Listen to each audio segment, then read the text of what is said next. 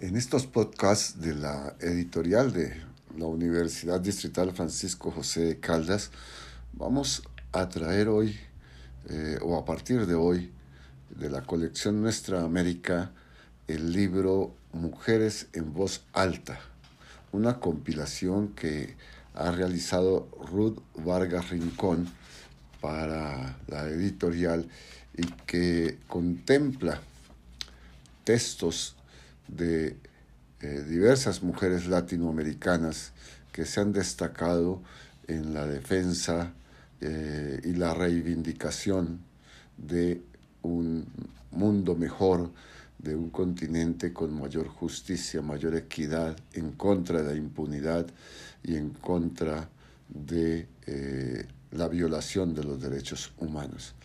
Entre ellas están compiladas este, textos de Estela de Carlotto, de Camila Vallejo, de Irenea Buendía Cortés Jimena Legar, de Berta Cáceres y Francia Márquez, de María Emma Wills y de Patricia Linares. Hoy empezamos con la introducción de Mujeres en Voz Alta, introducción realizada por su compiladora Ruth Vargas Rincón. Las mujeres han sido parte activa de las movilizaciones y procesos sociales vividos a lo largo de la historia en Latinoamérica y han tenido un papel protagónico en las luchas por los derechos y la justicia. Sin embargo, esta participación y sus liderazgos no siempre son reconocidos y corren el riesgo permanente de ser invisibilizados en una esfera pública profundamente marcada por estereotipos de género que asocian la acción política con lo masculino y minimizan el valor de las palabras y los discursos femeninos. Al respecto, Laura Chinchilla expresidenta de Costa Rica, dijo en alguna ocasión que una de las razones por las cuales nuestra región pasó de tener cuatro presidentas a no tener ninguna es que las sociedades tienen estándares desiguales para valorar a las mujeres y a los hombres que ocupan cargos de poder político, siendo especialmente drásticas con ellas y haciendo del ser mujer la razón que explica los errores cometidos. Por ejemplo, una intervención política de una lideresa puede ser reducida a una crítica sobre la ropa que llevaba puesta. Una entrevista se puede enfocar más en la vida sentimental que en la gestión pública y una crisis de gobierno puede ser motivo para preguntar a la gente si después de esa experiencia volvería a elegir a una mujer como presidenta. Muchos nos han advertido también acerca de que las mujeres ocupan un lugar mínimo frente a los hombres en los textos de historia o en las publicaciones de los medios y que sus contenidos suelen reforzar estereotipos sexistas que definen a las mujeres desde atributos emocionales y físicos más que intelectuales que prefieren los análisis masculinos porque se suponen racionales y objetivos, o que invisibilizan el rol activo de las mujeres mientras las posicionan como seres sumisos. Esto tiene que ver, por supuesto, con quienes escogen tales contenidos y con la mirada que construye sus marcos interpretativos, porque elegir qué se incluye y qué se excluye de lo público es una acción siempre marcada por el género. Mujeres en voz alta es una contribución al reconocimiento político de las mujeres latinoamericanas que necesitamos para comprender desde la pluralidad de visiones y prácticas los procesos colectivos que han ido dando forma a esta región particular. Es, en este sentido, una aproximación a través de sus palabras a acciones y temáticas que nos conectan como continente y con el contexto global desde abajo, en el espacio de la vida social, gracias a las solidaridades y los desencuentros que se van tejiendo en un día a día que es opresivo y puede ser violento, pero que desde la lucha compartida también es esperanzador y sobre todo transformador. Esto es lo que con sus denuncias, propuestas y apuestas nos muestran las mujeres que acompañan este libro. que la definición de los proyectos nacionales y de la agenda regional pasa por los movimientos ciudadanos y no solamente por los gobernantes, que la integración latinoamericana no puede limitarse a los pactos cerrados en espacios institucionales porque se ha ido construyendo desde cuerpos que quiebran las fronteras para resistir juntos las desigualdades que les atraviesan que los problemas que nos aquejan deben ser comprendidos y atendidos en los territorios, con las personas y en sintonía con sus historias. Especialmente nos enseñan que debemos pensarnos en colectivo, más allá de las figuras públicas y rompiendo los individualismos, porque si las redes del poder actúan en múltiples niveles y desde diferentes lados, las resistencias a su opresión y a sus efectos también deben articularse tanto en lo macro como en lo micropolítico. No es un llamado menor.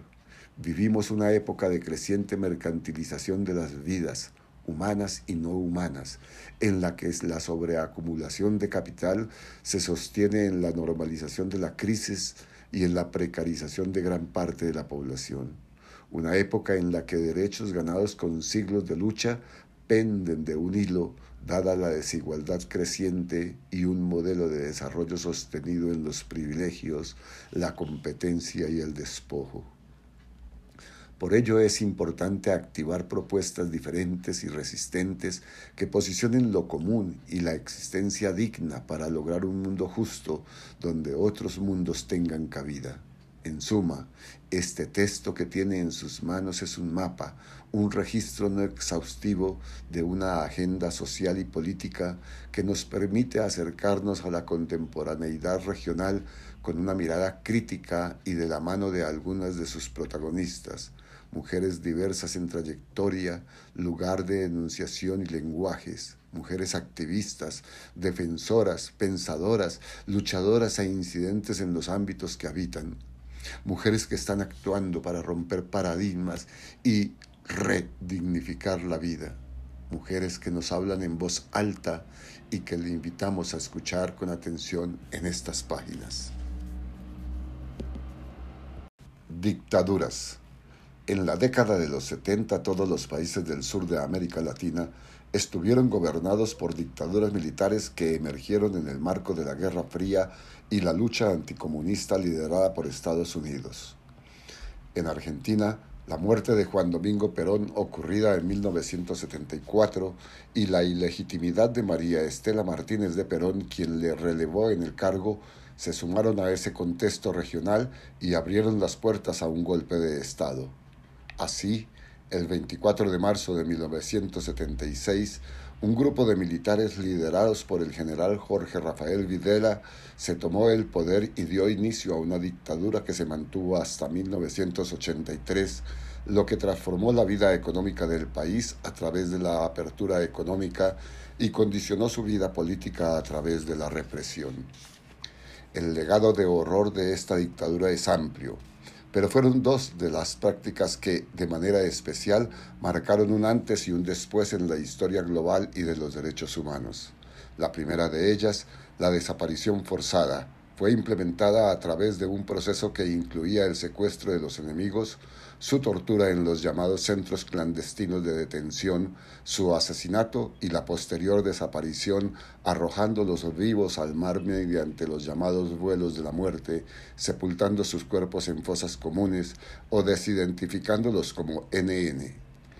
Organismos de derechos humanos han estimado que durante los siete años que duró la dictadura, más de 30.000 personas fueron desaparecidas. La segunda práctica de daño antes señalada fue la apropiación de menores, la cual consistió en el secuestro y ocultamiento de la identidad de hijos e hijas de quienes eran detenidos desaparecidos a través de una red de adopciones ilegales que los entregaba a familias de militares o civiles cercanos al régimen. Este fue el motor que impulsó la creación de las Abuelas de la Plaza de Mayo, que nació un año después del golpe militar a partir de la confluencia de mujeres que buscaban juntas a sus nietos y nietas. Hoy las abuelas son ampliamente reconocidas en el mundo y siguen activas buscando a las niñas y niños apropiados para restituirlos a sus legítimas familias, exigiendo y promoviendo justicia y creando condiciones para garantizar que este crimen nunca más se repita. Son varios los logros de la larga lucha de las abuelas. Por ejemplo, impulsaron el desarrollo del índice de abuelidad, gracias al cual no se necesita la sangre de los padres para determinar la identidad de una persona porque basta con la de sus abuelos. Lideraron la creación del Banco Nacional de Datos Genéticos, el cual hasta 2050 guardará las muestras de sangre de familiares de detenidos desaparecidos. También la conformación de la Comisión Nacional de Derecho a la Identidad, CONADI, que permite que quienes duden de su identidad puedan verificarla directamente y sin intermediación de un juez. Fueron determinantes en el reconocimiento del derecho a la identidad en la Convención Internacional sobre los Derechos del Niño firmada en 1989 y hasta la fecha han logrado restituir la identidad a 128 de las 500 personas que se estima fueron secuestradas por los militares cuando eran niños o niñas. Estela Barnés de Carlotto, la presidenta histórica de las abuelas, nació en Buenos Aires en 1930 y vivía en La Plata trabajando como maestra de primaria cuando su hija fue secuestrada por los militares en 1977. Laura estudiaba historia, tenía 22 años y estaba embarazada. Este acontecimiento, como ella misma lo explica, rompió en dos la vida de Estela. Yo puedo decir que tengo dos vidas. La primera, en un hogar de padres muy buenos, con una enseñanza y un cariño que me formó junto a mis hermanos. Me casé, tuve cuatro hijos maravillosos a los que quise mucho y me aguantaron porque yo como maestra estaba más tiempo con mis alumnos que con ellos. Yo no podía asistir como mamá a las fiestas escolares de mis hijos porque yo tenía que estar con mis otros hijos, mis alumnos y tenía sueño de que a mis 80 años estaría con todos mis nietos. Tengo 13 nietos, pero hay un nieto que no sé dónde está y lo estoy buscando. Tuve que cambiar esa vida de maestra y de madre para transformarme en una mamá abuela en busca de aquello que la dictadura me robó. Una hija de 22 años que tuvo un bebé en un lugar secreto y a ese niño que hoy es un hombre y no sé dónde está porque un año más después de sucedido el secuestro, Estela recibió el cuerpo de Laura, quien había sido asesinada luego de haber dado a luz a Guido.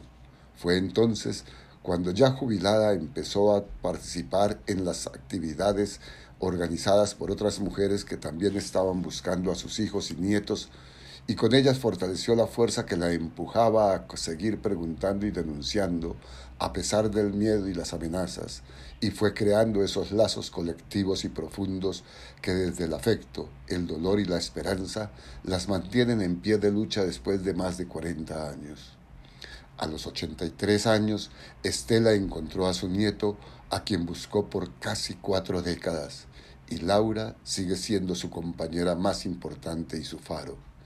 Mi hija Laura es la que me inspira todos los días a cada hora, porque está conmigo, porque recuerdo cada una de las palabras con la que nos convencía a su papá y a mí de que lo que estaba haciendo era lo justo y lo que debía hacer a pesar de que supiera que podía morir.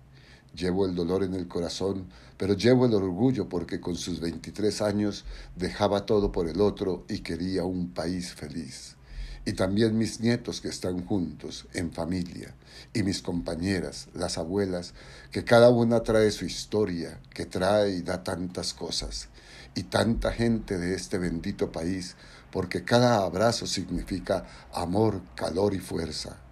Todo eso me inspira. Una inspiración que es necesaria porque aunque la sociedad argentina ha transitado un importante camino en materia de verdad, justicia y reparación, que incluso es un modelo para otras sociedades que viven horrores o tránsitos similares, aún queda mucho por hacer. Por ello, como es costumbre desde 1977, las abuelas se reúnen cada jueves en la Plaza de Mayo para recordar a quienes perdieron y exigir justicia para las víctimas que siguen sin ser identificadas y en los procesos judiciales que no han sido resueltos también para cuidar lo ganado y continuar avanzando con el peligro siempre latente del fortalecimiento de políticas que quieren olvidar el pasado mientras actualizan la represión, como lo anuncia Estela de Carlotto en el siguiente discurso. Primeramente, expresar mi agradecimiento enorme por estar en este querido país, vecinos, hermanos, y el agradecimiento a Claxo por compartir este momento tan importante con todos ustedes, amigos. La verdad, me dio pudor cuando supe quiénes iban a ser mis compañeros de mesa, porque realmente hoy aprendo. Hoy vengo a aprender para ver qué podemos seguir haciendo en esta lucha de las abuelas de tantos años. Traje un documento porque con mis 87 años ya no me es fácil decir lo que quisiera y lo enfoco en lo que somos las abuelas. Un poco de historia y un poco de propuestas. Es un honor para mí participar en esta mesa con líderes tan importantes de la patria grande que tanto han hecho por la felicidad de nuestros pueblos. Como todos saben, soy una abuela de la Plaza de Mayo, así que voy a hablar desde mi experiencia en la defensa de la democracia y los derechos humanos. Las abuelas de Mayo llevamos 40 años de lucha.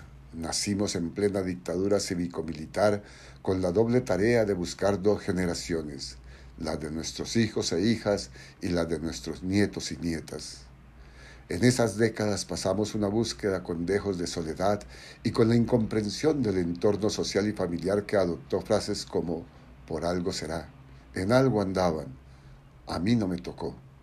El terror que se impuso en nuestro país consistió en la persecución de todo aquel que era considerado opositor al proyecto económico y político que se iba a ejecutar sin importar la edad, el sexo, la ocupación, la condición social de las víctimas. Secuestraron y asesinaron a 30.000 personas e instalaron más de 600 centros clandestinos de detención y exterminio a lo largo y ancho del país. Allí fueron llevados como prisioneros clandestinos nuestros hijos e hijas para ser interrogados bajo salvajes torturas y luego asesinados. En ese momento conocimos por primera vez lo que significaba el término desaparecido había dicho el general Jorge Rafael Videla en un comunicado oficial en 1976.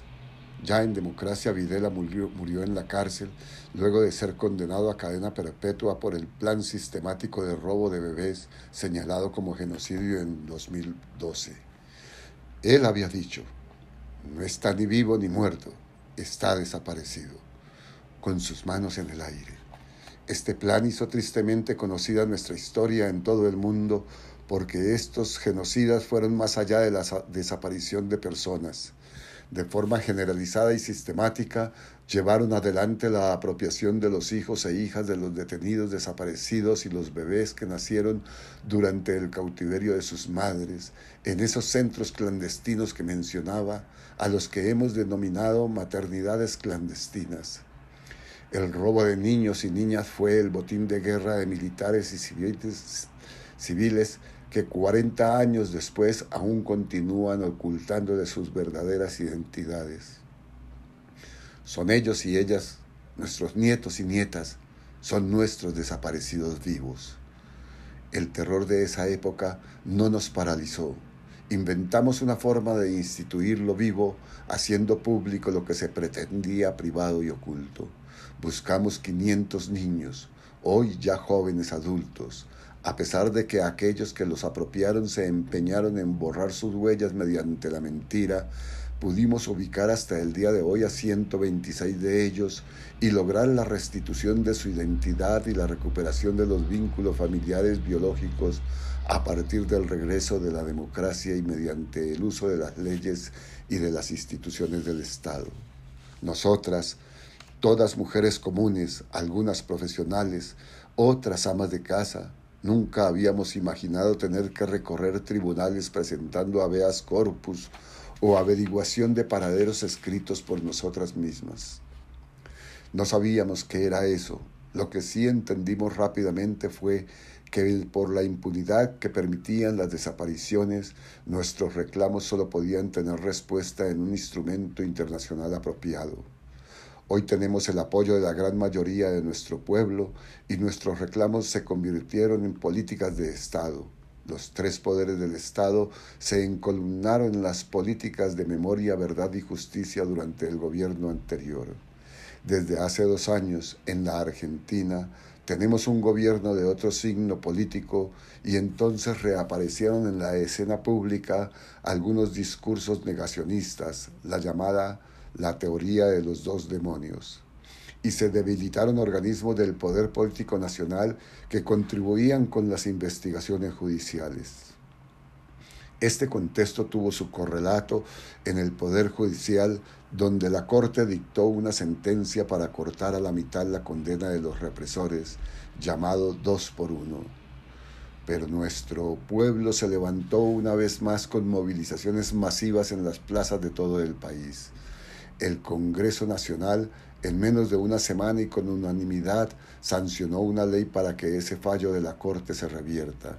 Hace días se citó una condena ejemplar a los represores de la ESMA, uno de los centros clandestinos de detención más emblemáticos.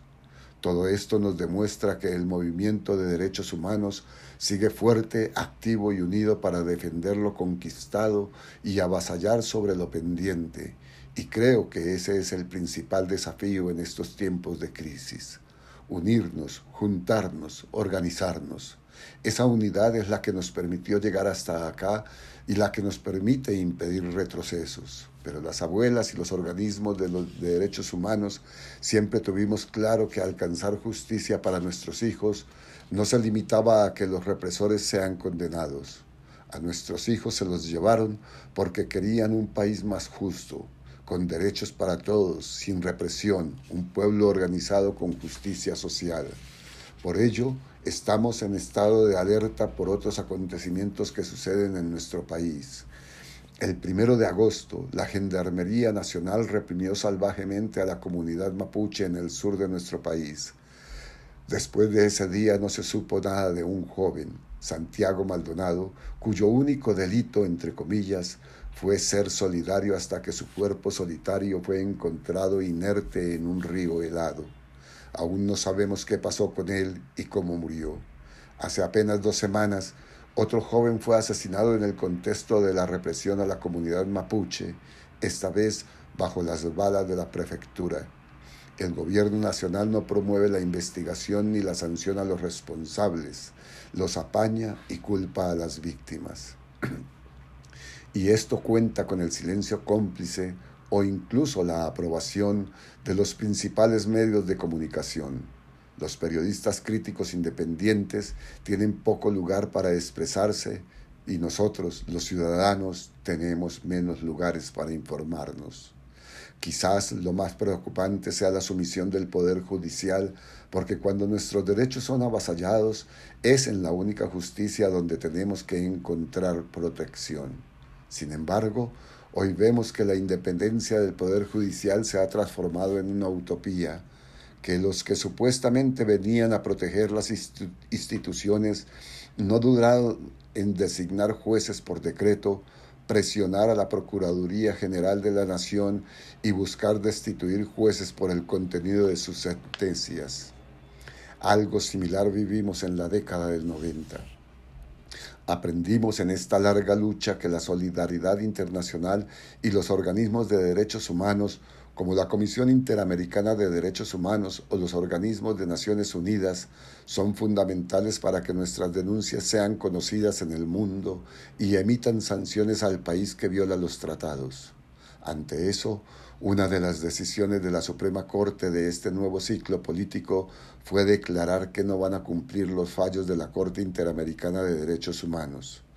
Hace menos de dos semanas, la Corte Interamericana de Derechos Humanos dispuso que Milagros Sala, una presa política, no puede seguir detenida en una cárcel. También intervinieron activamente para impulsar al Estado a buscar a Santiago Maldonado y en octubre nos recibieron acá mismo, en Uruguay, para exponer nuestras preocupaciones por los retrocesos en el proceso de memoria, verdad y justicia. Los miembros de la comisión nos dieron un respaldo ejemplar en ese momento.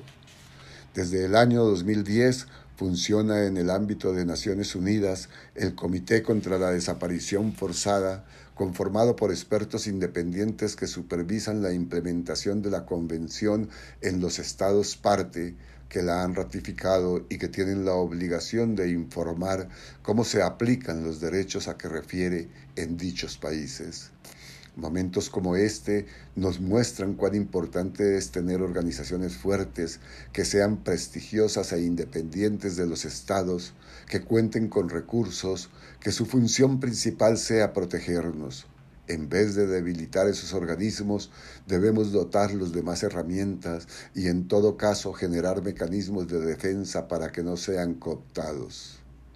Como ya dije, este año las abuelas de la Plaza de Mayo cumplimos 40 años de existencia, 40 años de incansable búsqueda y como familiar de una detenida desaparecida, pero con la suerte, si es correcto usar este término, de haber recibido el cuerpo de mi hija luego de que la asesinaran, puedo decir que es imposible hacer el duelo de ese ser querido si no está sin saber qué pasó con él. Hoy, Gracias al equipo argentino de antropología forense, centenares de desaparecidos durante el terrorismo de Estado que habían sido enterrados como NN fueron identificados y restituidos los derechos a sus familias. Este no es un dato menor, aunque la cifra parezca frente a los 30.000 desaparecidos pequeña. Es imprescindible para una sociedad conocer su historia, identificar a sus muertos y saber qué pasó con ellos para poder avanzar.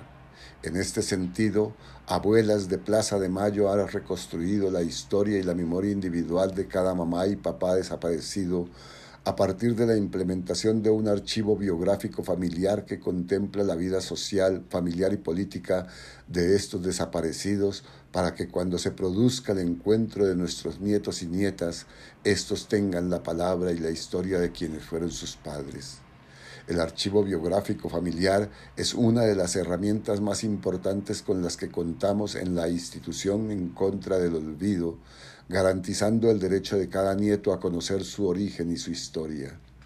Lamentablemente hoy, en este día que nos invita a estar aquí reunidos reflexionando, quiero y es mi obligación como referente mundial de un organismo de derechos humanos mencionar que las desapariciones forzadas siguen tan vigentes como antes de la implementación de la Convención que han cambiado tal vez las formas y los gobiernos, pero América Latina sigue sufriendo las desapariciones diarias de miles de militantes, de periodistas, de opositores políticos. En muchos lugares las desapariciones se vinculan con el desarrollo del narcotráfico y la delincuencia organizada, o con el tráfico y la trata de personas, con los movimientos migratorios internos y fronterizos. Recuerdo aquí a los desaparecidos de México, país que sufre la sistemática desaparición de jóvenes, de hombres, de mujeres, de luchadores que intentan cruzar la frontera hacia Estados Unidos. Pero también hay desaparecidos en Colombia, en El Salvador, en Honduras y lamentablemente también en mi país. Es muy importante que todos nos adaptemos a estas nuevas situaciones, que sepamos aprender de lo ocurrido en el pasado para ayudar a las víctimas del presente. Quiero volver a remarcar lo que me parece esencial. Las abuelas aprendimos a no bajar los brazos, a ser perseverantes siempre, luchando pacíficamente. Y lo más importante que aprendimos es a unirnos, a organizarnos. Nunca habríamos encontrado a uno solo de nuestros nietos si nos quedábamos en nuestras casas o si los buscábamos en soledad. Nuestra lucha siempre fue colectiva, nunca fue individual. Y ese es el mensaje que quiero dejar acá. Vivimos momentos difíciles en América Latina, pero pasamos antes por peores momentos, por las más feroces dictaduras, por la impunidad y pudimos sobreponernos. Estoy segura de que si mantenemos la esperanza y la perseverancia y nos unimos, volverán tiempos mejores. Muchas gracias. Continuamos hoy con la lectura de Mujeres en Voz Alta, una compilación de Ruth Vargas Rincón en la colección Nuestra América de la editorial de la Universidad Distrital Francisco José de Caldas. Hoy leeremos el segundo capítulo de este libro que eh, tiene o contiene una presentación de la compiladora Ruth Vargas Rincón intitulado Derecho a la Educación e igualmente el discurso que Camila Vallejo, la líder chilena, pronunciara frente a los estudiantes de la Universidad Autónoma Metropolitana en el campus Xochimilco. Derecho a la educación. Los primeros años de la década de 2010 estuvieron marcados por movilizaciones sociales que expusieron una indignación global con el modelo económico y político vigente. La llamada Primavera Árabe, que sumó las manifestaciones realizadas en Túnez, Egipto, Libia, Yemen, Argelia, Siria y Jordania principalmente, en contra de regímenes autoritarios y gobernantes anquilosados en el poder, el movimiento 15M que en España convocó a la ciudadanía en contra de la forma como los dos partidos tradicionales, el PSOE y el PP, habían manejado la crisis económica resultado de la llamada burbuja inmobiliaria, poniendo en jaque la democracia y los derechos sociales, el movimiento Occupy Wall Street, que en el mismo contexto de crisis se activó en el distrito financiero de Nueva York, contra la desigualdad estructural y el megapoder de los bancos, el movimiento numeral Yo Soy 132 que se despertó en México para confrontar la imposición mediática del candidato del Partido Revolucionario Institucional PRI, Enrique Peña Nieto, en las elecciones presidenciales y pedir la democratización de los medios, o el paro nacional liderado por estudiantes y profesores en Colombia para obligar al gobierno a retirar del Congreso la propuesta de reforma de la Ley 30 de Educación Superior. Chile no fue la excepción.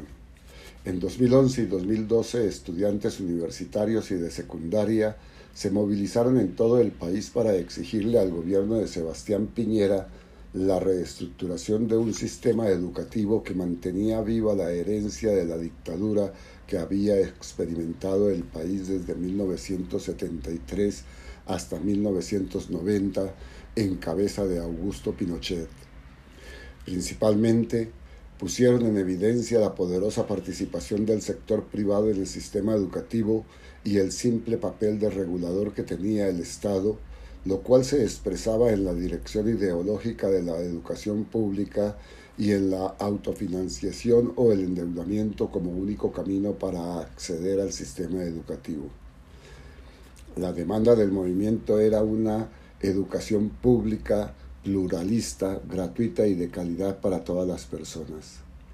Además, al poner en cuestión este particular funcionamiento del sistema educativo, las y los estudiantes avivaron el debate público en torno a dos asuntos estructurales y, por ello, importantes para el conjunto de la sociedad.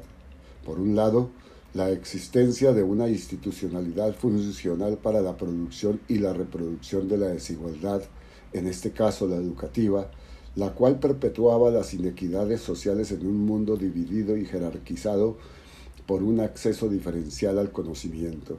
Por otro lado, la ineficacia del Estado democrático para garantizar los derechos a sus ciudadanos, la cual se nutría de la ilegitimidad de los partidos políticos y se sostenía en los preceptos de una constitución política que había sido formulada durante la dictadura.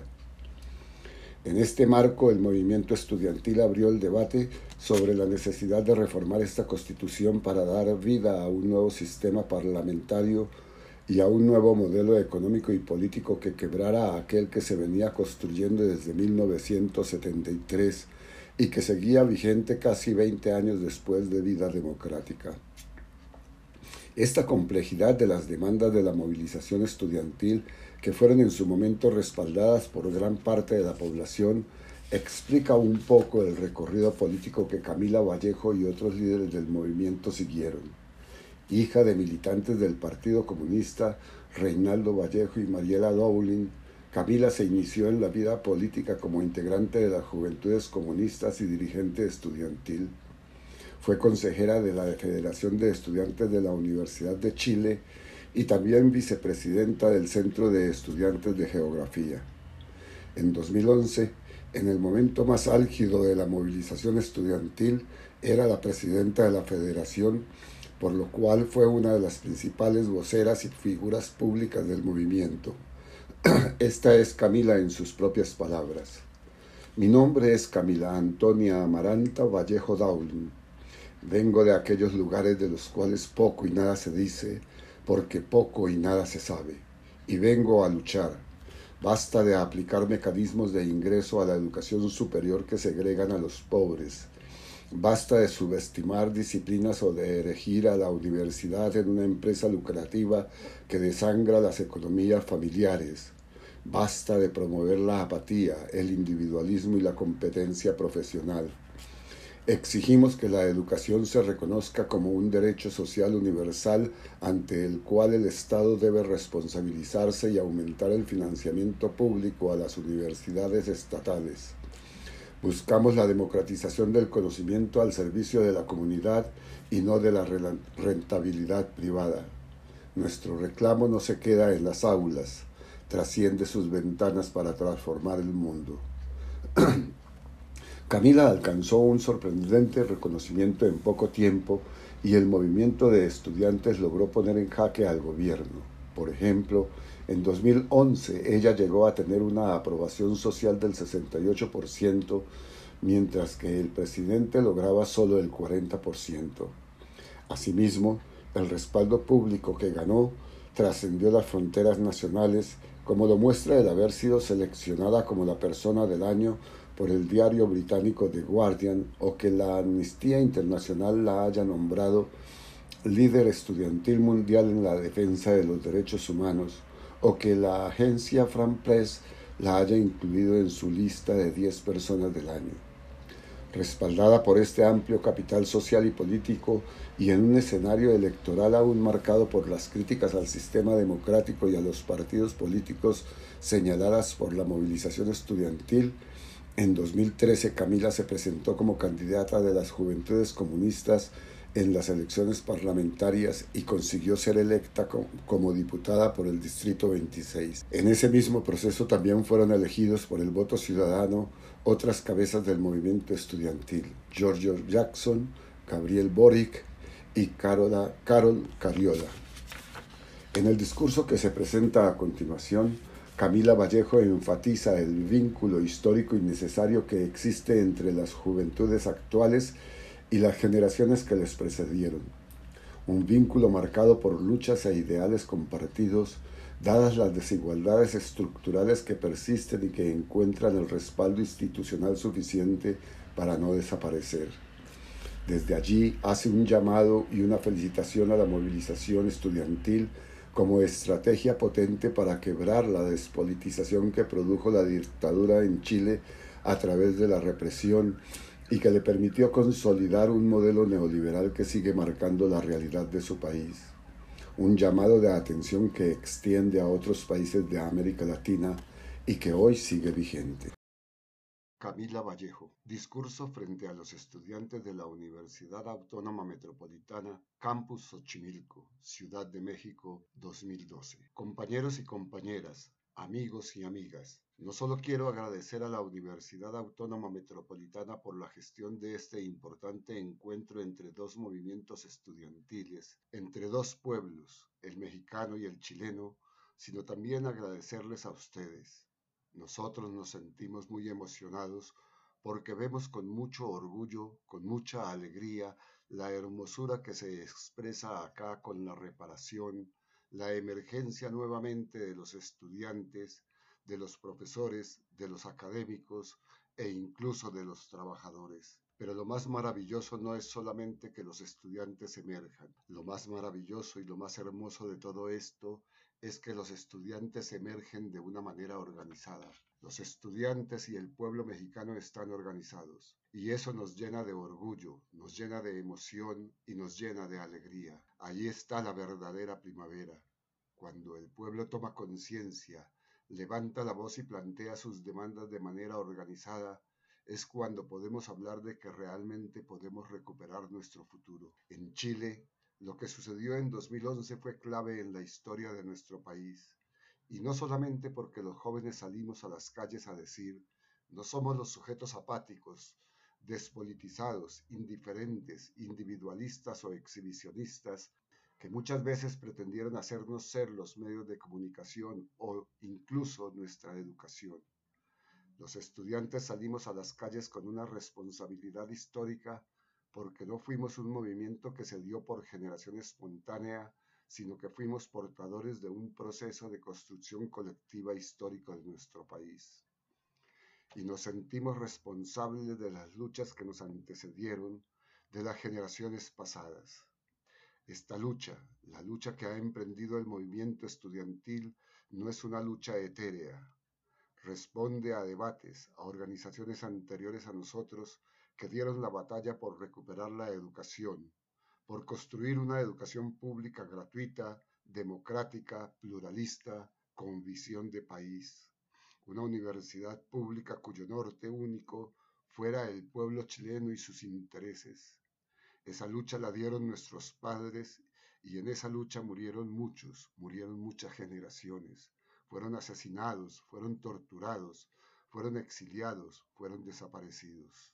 Y como juventud hoy en día tenemos que hacer valer ese legado histórico. No somos jóvenes que no reconocen su historia, que han caído en la desmemoria. Somos jóvenes que queremos recuperar nuestra historia para entender nuestro presente y poder proyectar un futuro distinto. Y con la demanda de la educación surge exactamente eso. Nosotros dijimos en las calles, no nos gusta este modelo injusto, perverso, donde la educación está dividida por clases sociales, educación para pobres, educación para segmentos medios, educación para ricos, universidades que reproducen la división por castas sociales, que no nos permiten encontrarnos, convivir en sociedad, sino que nos dividen, nos separan, nos aíslan. No queremos una educación que profundice las desigualdades que ya son grandes en nuestro país, pero tampoco queremos una educación que sea desintegradora, una educación o una antieducación que hace que no nos eduquemos como sujetos integrales, que no nos eduquemos como sujetos críticos, sujetos capaces de transformar la realidad. Y no queremos una educación que simplemente reproduzca o forme autómatas del modelo. Queremos sujetos críticos. Y en Chile pasa, lamentablemente, tanto en la universidad